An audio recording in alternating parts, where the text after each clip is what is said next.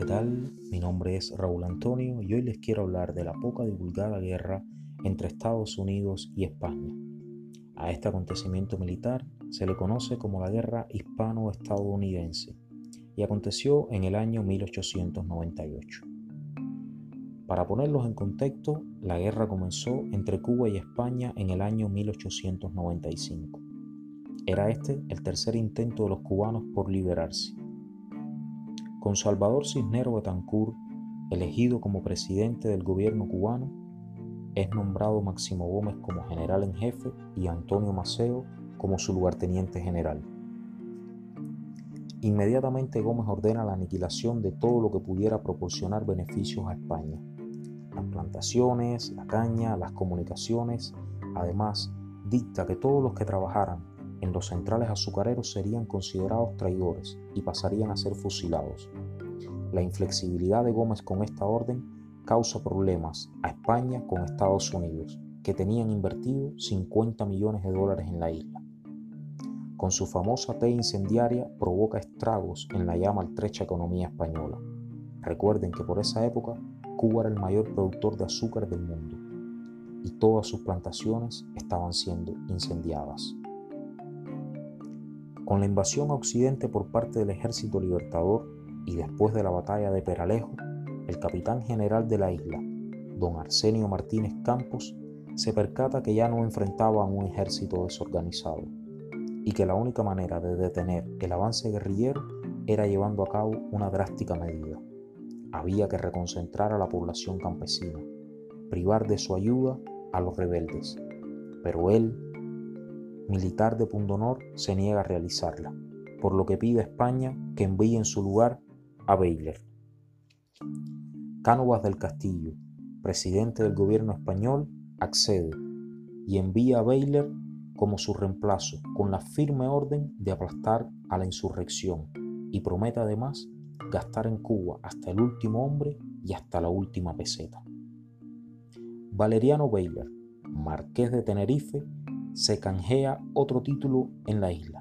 Pasa a ser conocido mundialmente como el carnicero, ya que en 1896 obligó a los campesinos a entrar a las ciudades. Quien no se reconcentrara sería considerado inmediatamente enemigo. Más de 500.000 personas pasaron a vivir sin las más mínimas condiciones dentro de las ciudades fortificadas. La medida creó una situación compleja de insalubridad y hambruna, Pronto se extendieron las enfermedades que terminaron por diezmar a la población civil. Estudios recientes estiman que por esta medida unos 170.000 campesinos cubanos murieron, o sea, el 10% de la población de la isla. En su mayoría aparecieron mujeres y niños. La impopular medida no solo afectó a la población civil, pues los soldados españoles destinados para su vigilancia comenzaron a sufrir los efectos de las epidemias. De la misma manera que Baylor conseguía triunfos militares como fue darle muerte al lugarteniente general Antonio Maceo, perdía en todos los frentes de la opinión pública. La prensa mundial y particularmente la norteamericana se daba banquete con él. En esta época se acuñó el término de prensa amarilla, tal cual lo conocemos hoy. Esto se debió un personaje que aparecía en una viñeta en el New York Journal y el New York World.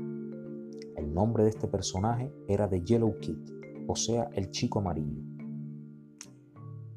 Estos dos periódicos exageraron en demasía todo lo que sucedía en Cuba. Ellos inflaron cifras y maquillaron datos. Y es por ello que hoy, cuando nos vamos a referir a un periódico poco confiable, lo llamamos prensa amarilla. Un periódico o un informativo o un noticiero, a una noticia en general que no es 100% verídica, le conocemos como prensa amarilla. Es por este personaje que aparecía en estos periódicos. Aunque estos periódicos exageraron con la idea de vender más ejemplares, de ganar más dinero, la realidad es que en Cuba se llevaba a cabo un genocidio. Y prueba de ello son los testimonios de Miss Clara Barton, fundadora de la Cruz Roja norteamericana, que acudió en auxilio de los reconcentrados. Ella, al frente de la Cruz Roja, llevó alimentos, medicinas y ropas a los miles y miles de famélicos ciudadanos. En medio de todas estas tensiones, Estados Unidos envió a Cuba al acorazado Maine, con el pretexto de proteger a sus ciudadanos, pero en realidad era una maniobra intimidatoria para España. Estados Unidos quería que España se fuera de América. Ya habían intentado comprar a Cuba y España se había negado. Así que el 25 de enero del año 1898 entraba al puerto de La Habana el Maine. Y el 15 de febrero, o sea, tres semanas después, el barco explotó, dejando un saldo de 254 marineros muertos y dos oficiales. El resto de la oficialidad estaba en tierra, agasajado en una cena invitada por el alto mando militar español, con, con ganas y deseos de congraciarse con los, con los norteamericanos.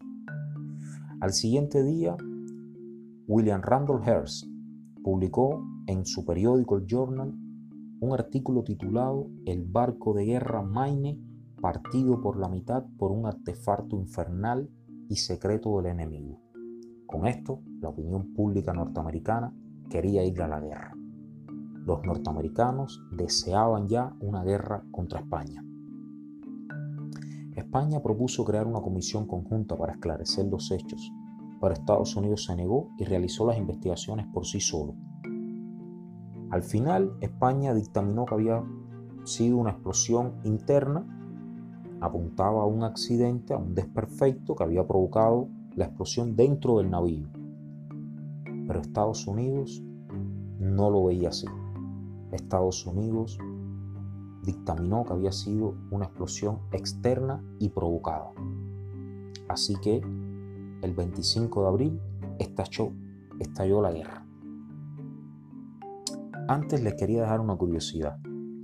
En esta guerra participó un joven soldado británico de solo 20 años y allí tuvo su bautismo de fuego. Su nombre era Winston Churchill. Sí, el héroe de la Segunda Guerra Mundial. Y si te preguntabas dónde se aficionó a fumar, pues bueno, ya sabes que fue en Cuba. Y también tomó allí de los españoles el hábito de dormir la siesta, que le permitiría trabajar hasta altas horas de la madrugada durante la Segunda Guerra Mundial. Su estancia junto a los españoles fue breve.